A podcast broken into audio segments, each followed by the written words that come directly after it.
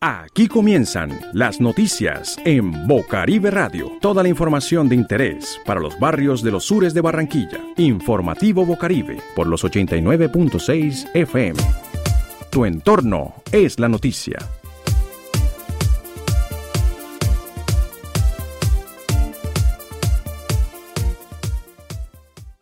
Estos son nuestros titulares.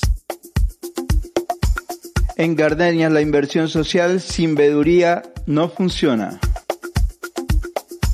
Feria Artesanal Virtual Barrio Santa María. Jóvenes del barrio La Pradera se organizan para luchar por un, una mejor condición de vida para la población juvenil.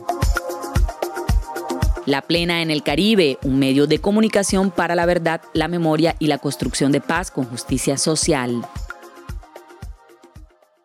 Informativo Bocaribe. Tu entorno es la noticia. En Gardenias la inversión social sin veduría no funciona. Las Gardenias es una de las urbanizaciones ubicadas en la localidad metropolitana del distrito de Barranquilla, con 420 apartamentos que son habitados aproximadamente por unas 2.100 personas, quienes han visto pasar la inversión social, megacolegio, biblioteca, parques, CAI, continuación del megacolegio y un centro para la primera infancia, infinidades de talleres para generar mejor convivencia. Todo esto, en algunas ocasiones, sin veduría de los habitantes de la urbanización. ¿Qué pasa con toda esta inversión social? Bocaribe Radio dialogó con uno de los primeros propietarios que llegó a las Gardenias, José Luis Vargas, quien nos comenta, según él, qué ha pasado en Gardenias. Hay una inversión social, pero como no ha habido control ni veeduría sobre las inversiones sociales, estas inversiones sociales se han convertido es en un foco de mala convivencia. Por lo menos el parque. El parque está a cargo de una empresa eh, que se llama Ticom.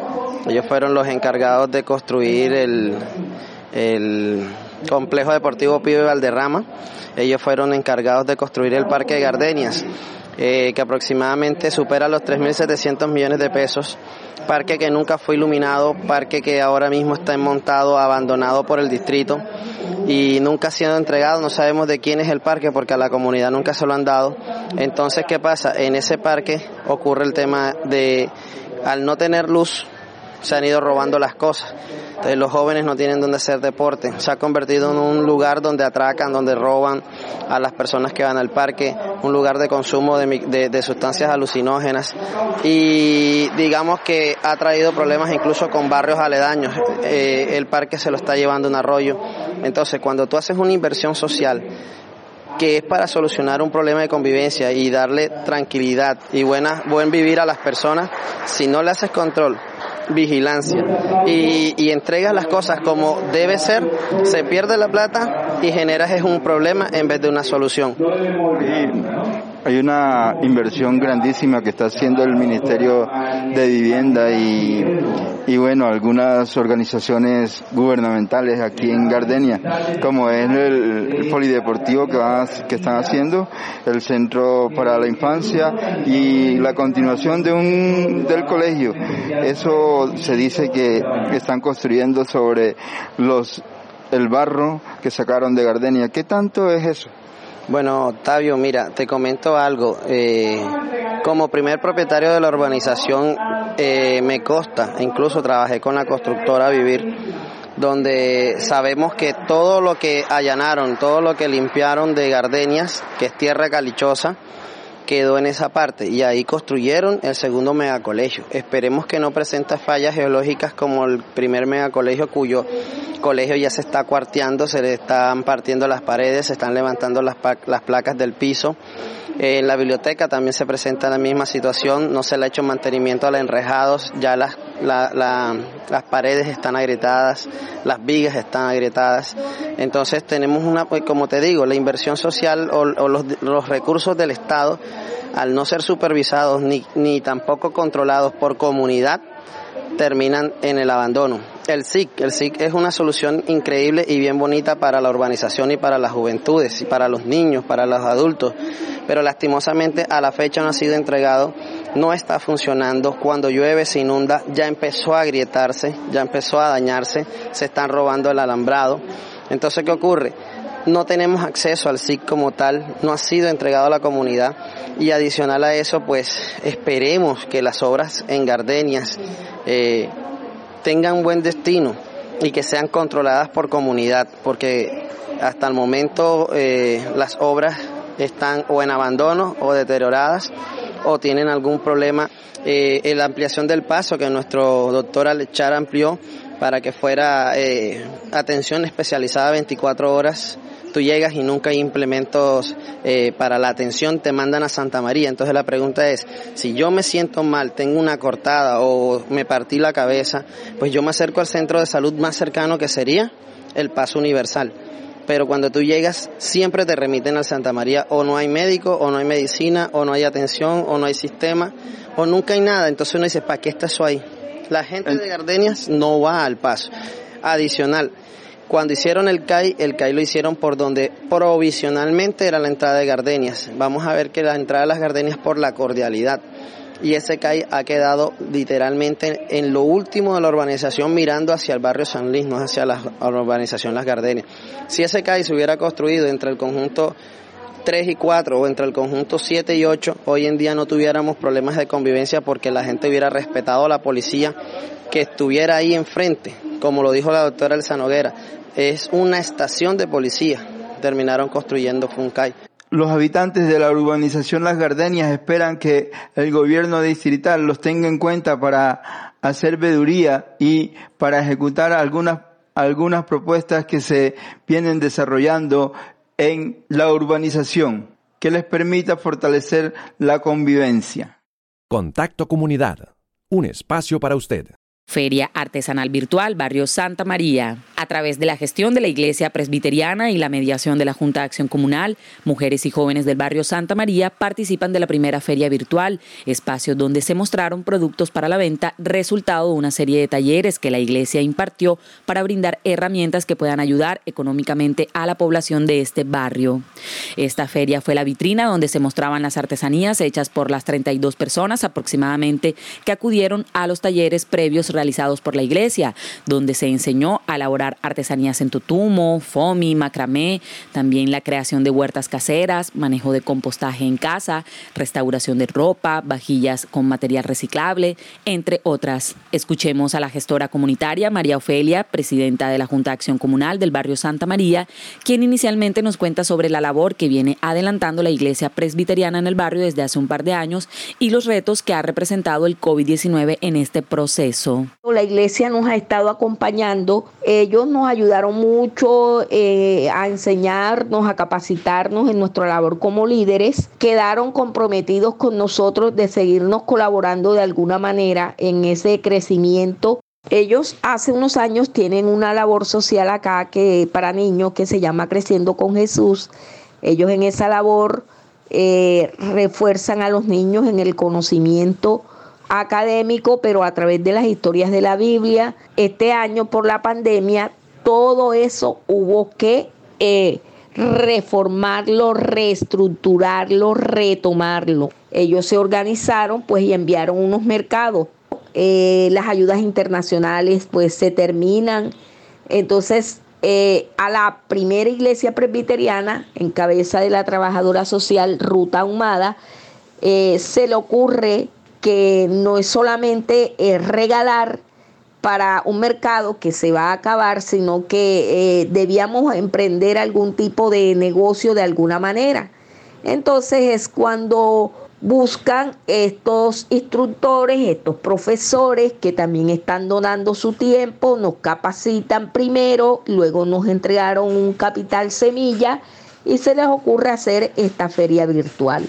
Escuchemos a la trabajadora social Ruth Ahumada, coordinadora de la Feria Artesanal Virtual del barrio Santa María, con apoyo de la Iglesia Presbiteriana, contarnos sobre la importancia de esta iniciativa.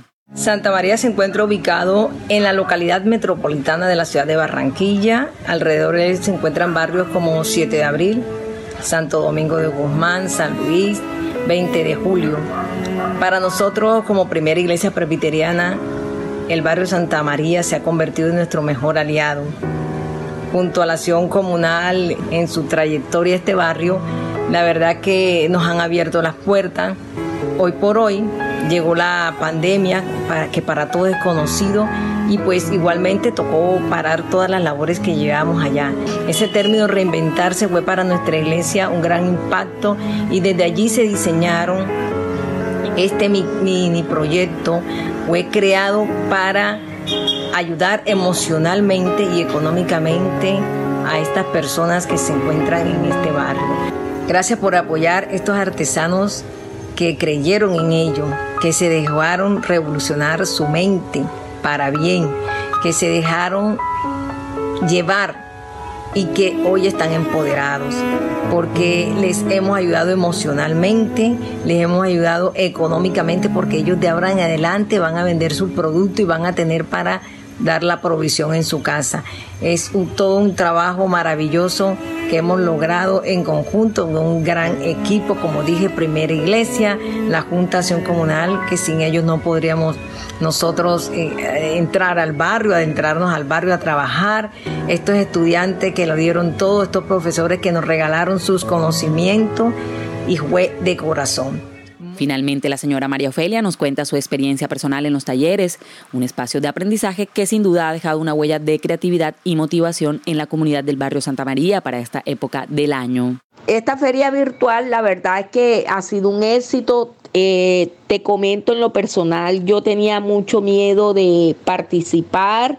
Eh, la verdad que uno pues quiere estar todavía mejor preparado eh, aparte de las clases que ellos nos dieron, pues queríamos tener más experiencia, pero nos animaron a que lo hiciéramos, eh, que nos iba a ir bien con el respaldo de, de Dios primeramente y que nos diéramos a conocer. Entonces yo me capacité en dos cursos de los que ellos nos dictaron, todo eso de manera virtual y no por las plataformas conocidas, porque las señoras y los señores que tuvieron acceso a estas capacitaciones, las que voluntariamente quisieron, lo que tenían a duras penas era un celular eh, que podían manejar por WhatsApp.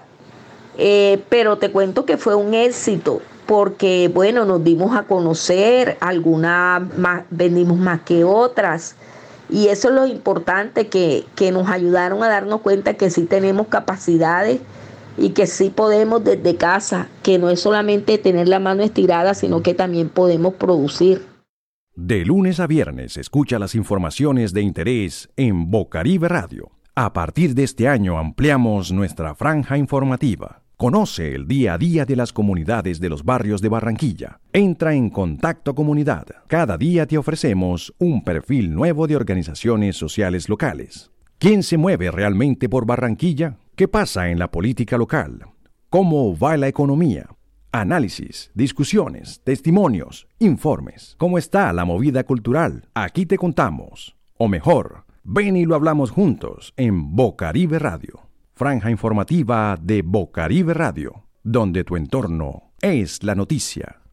Jóvenes del barrio La Pradera se organizan para luchar por una mejor condición de vida para la población juvenil a través de talleres lúdicos que permitan reflexionar frente a la realidad que viven los jóvenes, niños y adolescentes. Más de 30 jóvenes son los que han tomado la iniciativa para generar procesos organizativos a nivel cultural, académico y deportivo.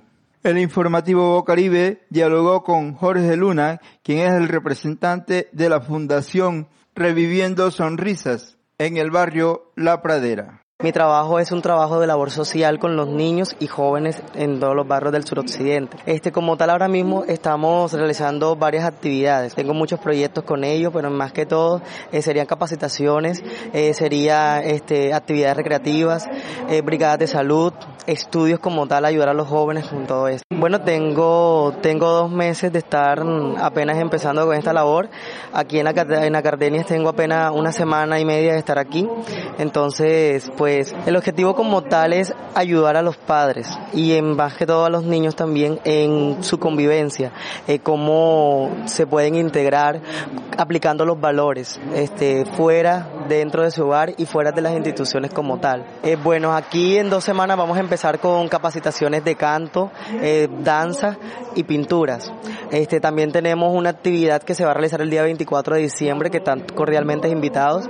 Eh, yo la titulé Navidad Alegres. ¿Por qué la titulé así? Porque vemos que en, en nuestra ciudad de Barranquilla, pues en todo el mundo completamente, hay una pandemia que prácticamente nos está acechando y nos está desechando nuestra, nuestras alegrías. Entonces, eh, digamos que quise colocarle ese título porque eh, queremos que los niños como tal se sientan contentos en medio de toda esta pandemia, en medio de esta crisis.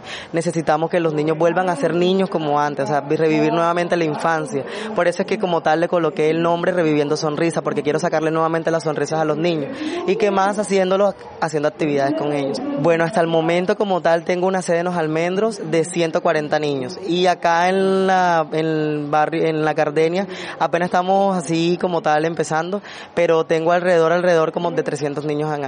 Sí veo que los niños eh, sí están un poco unidos porque me he dado cuenta en las partes de inscripciones en la fundación que son los niños los que llegan a nosotros para nosotros poder dar la información en donde los padres deben estar para nosotros poder dar la información que le estamos brindando a los niños. Los padres no pueden pensar o imaginarse que porque el niño venga a inscribirse ya la inscripción está lista. No, debemos también este, informarnos de, lo, de cómo está la fundación, de dónde viene la fundación y qué requisitos y qué beneficios trae la fundación, porque uno nunca sabe qué pueda pasar más adelante. Bueno, aproximadamente tengo 30 jóvenes que ya el próximo año tengo un proyecto con ellos que son carreras técnicas de incorporaciones universitarias como por ejemplo Fundecor.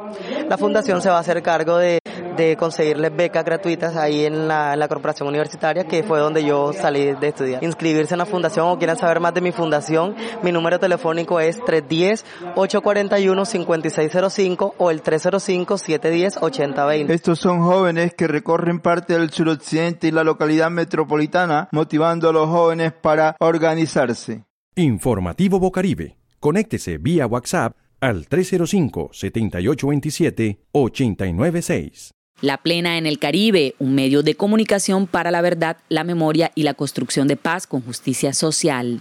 En el informativo Bocaribe resaltamos la labor de las organizaciones sociales de la ciudad que en medio de la pandemia continúan esforzándose por mantener vivos sus procesos.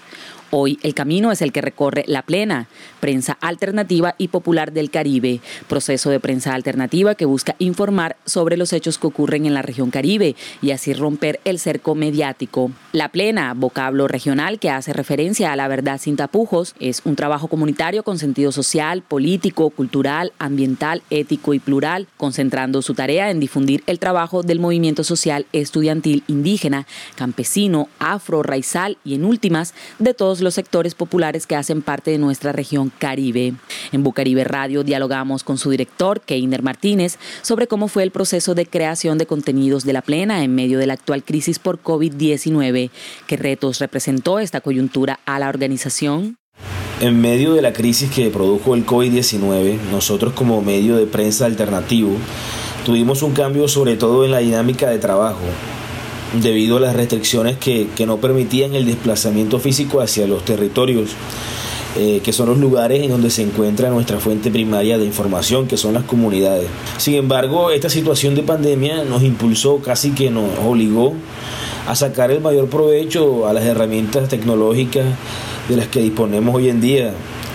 Entonces así logramos participar en reuniones virtuales, en alianzas con otros medios, foros, talleres y otras actividades que permitieron continuar con la difusión de contenido a través de, nuestra página web y nuestras redes. Uno de los principales retos que tuvimos fue tratar de mantener la, comunicación con las comunidades, ya que en medio de tantas dificultades que trajo la pandemia no, no pudimos hacer acompañamiento a diferentes actividades que ellos realizaban y también no pudimos estar como muy pendientes de todas las situaciones de violación de derechos humanos ya que la pandemia misma se aprovechó por algunos actores eh, del armados o del conflicto, incluso actores del Estado, para llevar a cabo eh, actividades como desalojos, desplazamientos, y para nadie es un secreto la muerte de, de tantos líderes sociales en la Colombia más apartada. Le preguntamos a la plena sobre el papel que juegan los medios de comunicación en un momento tan histórico que vive Colombia, en medio de un recrudecimiento de la corrupción, la violencia y una crisis sanitaria. ¿Qué posición asoma un medio de comunicación alternativo como este? Los medios alternativos, populares, comunitarios, independientes, son muy importantes en países como Colombia, donde la violación de los derechos humanos es continua, donde la corrupción tiene niveles inimaginables en donde el conflicto se recrudece aún después de la firma de un acuerdo de paz. En países como Colombia los medios alternativos juegan un papel determinante en la medida que puedan aportar al esclarecimiento de la verdad, a la construcción de la memoria histórica desde una perspectiva social, y muchas veces es muy importante también el papel contrainformativo que realizan estos medios frente a la manipulación directa de la información que realizan algunos medios tradicionales o corporativos eh, con el solo propósito de jugar a favor de intereses privados o intereses económicos. En este sentido, la Plena ha venido desarrollando trabajos en alianza con otros medios alternativos a nivel nacional en pro de la defensa de los territorios, de las comunidades, de la conservación de, de los recursos, de la naturaleza, logrando comunicar, denunciar y contrainformar desde muchos territorios de, de, la región caribe. Finalmente le preguntamos a Keiner Martínez respecto a los canales por donde podemos conocer y seguir los contenidos de La Plena. Bueno, actualmente los contenidos de La Plena Caribe los podemos encontrar en, en la página web www.laplenacaribe.com y en las plataformas de redes sociales, Facebook, YouTube, Twitter, Instagram, estamos en todas, como a, arroba la plena prensa.